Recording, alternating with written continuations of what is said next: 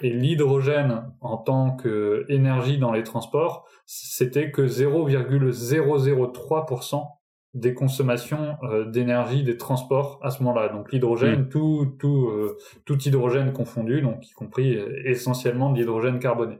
Donc ça veut dire que si je reprends encore un autre pourcentage, qu'on multiplie les deux, l'hydrogène bas carbone utilisé dans les transports en 2021 dans le monde, c'était un millionième de pourcent.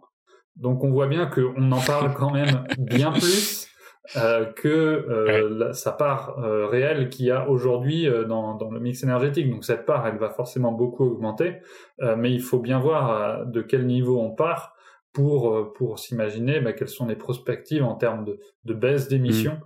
Qu'on peut espérer de, de cet hydrogène bas carbone dans les, dans les années à venir. Donc ça, ça pourra avoir son rôle, mais pour moi, c'est déjà euh, davantage à partir de 2030, quoi, au-delà de 2030 que ça pourra l'être.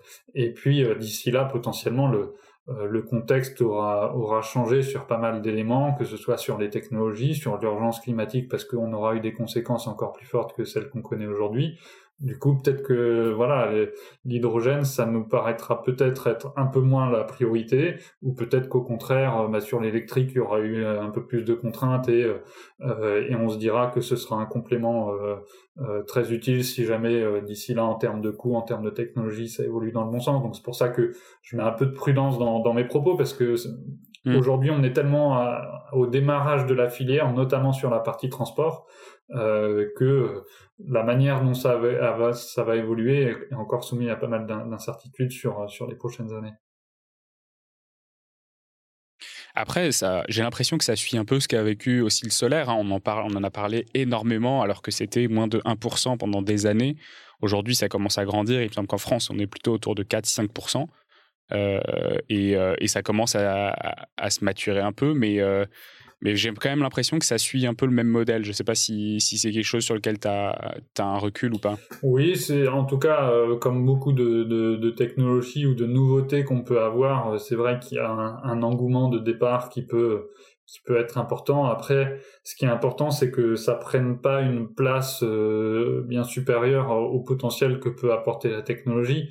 Euh, moi, qu'on parle d'hydrogène dans les transports, je trouve ça tout à fait pertinent euh, tant que euh, on le voit pas comme la mm. solution magique euh, qui viendra nous sauver, qui empêche de, de parler de sobriété, etc. Parce que c'est beaucoup comme ça que l'argument de l'hydrogène a été utilisé, que ce soit à la fois pour les quelques projets de voitures à hydrogène qu'on voit, ce sont souvent des projets de voitures de luxe, etc., extrêmement consommatrices d'énergie, qui sont absolument pas sur la sobriété, absolument pas euh, alignés avec nos enjeux de sobriété énergétique, avec nos enjeux énergétiques de manière plus générale, ou qu'on regarde aussi du côté du transport aérien où où l'avion à hydrogène a été beaucoup utilisé comme un moyen de de communiquer sur l'avion euh, l'avion vert, l'avion du futur, etc., qui sera décarboné.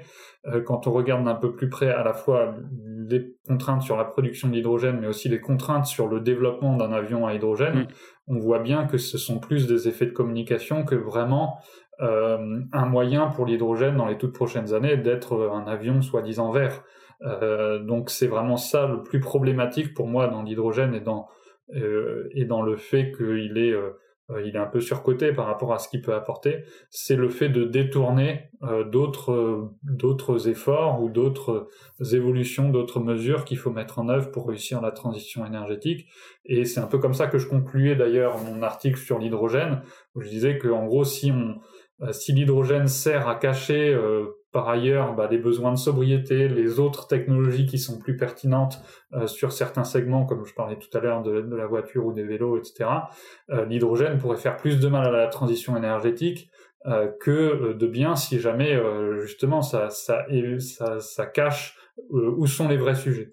Et d'ailleurs, ce qui est amusant, c'est que à peu près le même jour où je, où je publiais ce, cet article-là, il y avait un, un édito de, de la revue Nature qui, euh, qui disait en gros la même chose euh, sur le fait que euh, en gros c'était overhyping hydrogen as a fuel euh, donc en gros avoir une hype trop forte de, l'hydrogène comme carburant ou comme énergie du mm. futur en gros ça va ça va décaler nos objectifs climatiques ou en tout cas ça va nous empêcher d'atteindre nos objectifs climatiques dans, dans, dans les temps donc c'était voilà un message très clair aussi sur le fait que certes l'hydrogène peut apporter certaines choses mais qu'il faudrait pas le trop le le mettre en avant de, façon trop forte, sinon bah, on va louper où, sont les, les, vrais débats, et c'est un peu le, le, problème des débats actuels sur l'hydrogène dans les transports de manière plus générale. Mm, mm.